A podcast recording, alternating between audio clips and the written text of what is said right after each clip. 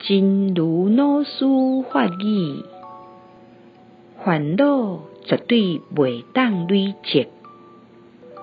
如果有一件代志袂当累积，安尼一定是烦恼。如果有一件代志需要马上去做，安尼一定是对治烦恼。因为放纵咱的心，包容接受烦恼，是对家己上大的伤害。烦恼绝对不能累积。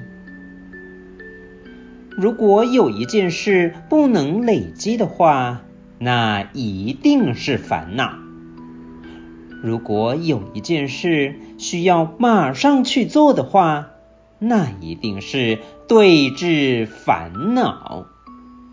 因为放纵我们的心容续烦恼，是对自己最大的伤害。希望新生四季法语第一八七则。